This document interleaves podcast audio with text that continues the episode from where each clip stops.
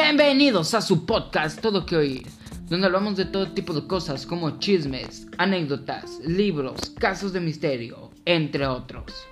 Hoy, como cada mañana, les traemos su podcast diario, no sin antes presentar a mi compañero del podcast del día de hoy. Sin más preámbulo, comencemos. Yo soy Isaac y esto es Todo que oír.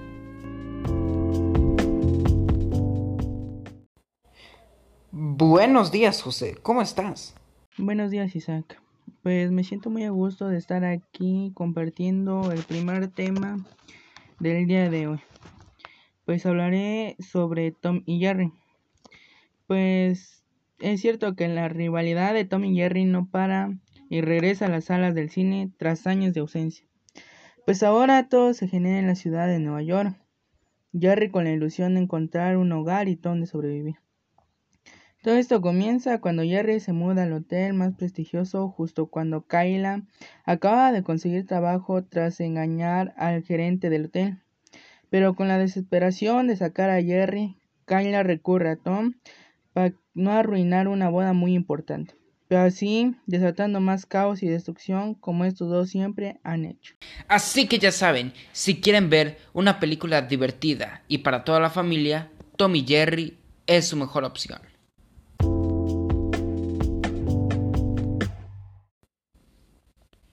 Si quieren experimentar la emoción, la intriga y aparte ver una película divertida y conmovedora, entonces Raya y el último dragón es para ti. Esta divertida cinta data la historia de Raya, interpretada por Kelly Maritran, una joven guerrera que desde muy pequeña ha quedado fascinada por los dragones, una especie que hace 500 años atrás decidió sacrificarse para proteger a la humanidad de una fuerza maligna conocida como los Drun. Ahora, el reino se encuentra más dividido que nunca, enfrentando la misma amenaza.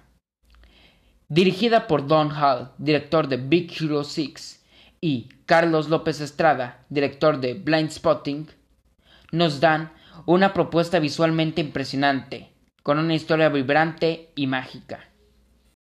Bueno, pues así que ya saben, si quieren ver una historia emocionante, divertida y conmovedora, Raya y el último dragón es su mejor opción.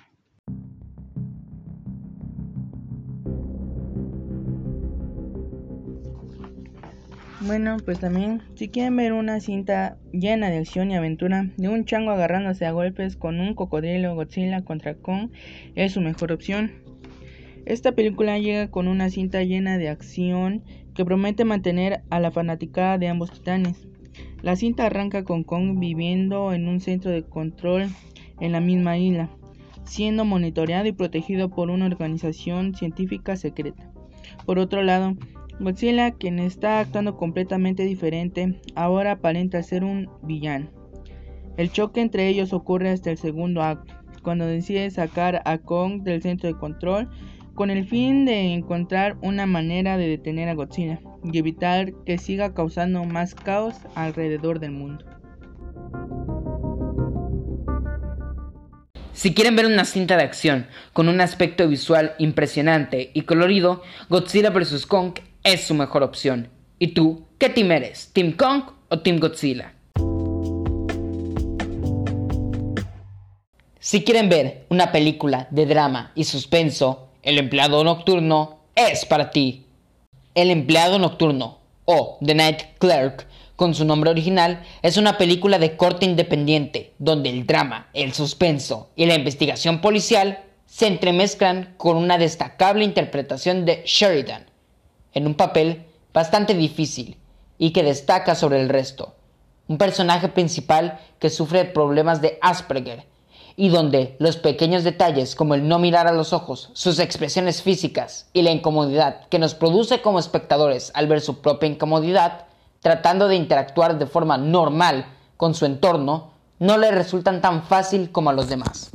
Un filme bien dirigido, con personajes sólidos y reconocibles, una trama sencilla, pero que hay que decir, posee varios vacíos que el propio espectador va rellenando con relatos y creencias propias, empujándonos incluso al cuestionamiento valórico para obtener la a veces mezquina información que nos entregan sobre la investigación policial. Una que no resulta muy acabada, por lo menos no en pantalla. Un relato con modestas intenciones que logra captar y mantener la atención del público, debido a la interpretación de sus personajes, los espacios comunes y la gran dirección, los cuales permiten que la película se mantenga en pie hasta el final de la trama.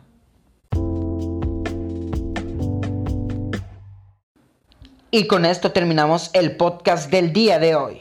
Por cierto, no olviden suscribirse, darle like y compartir con sus amigos. Yo soy Isaac.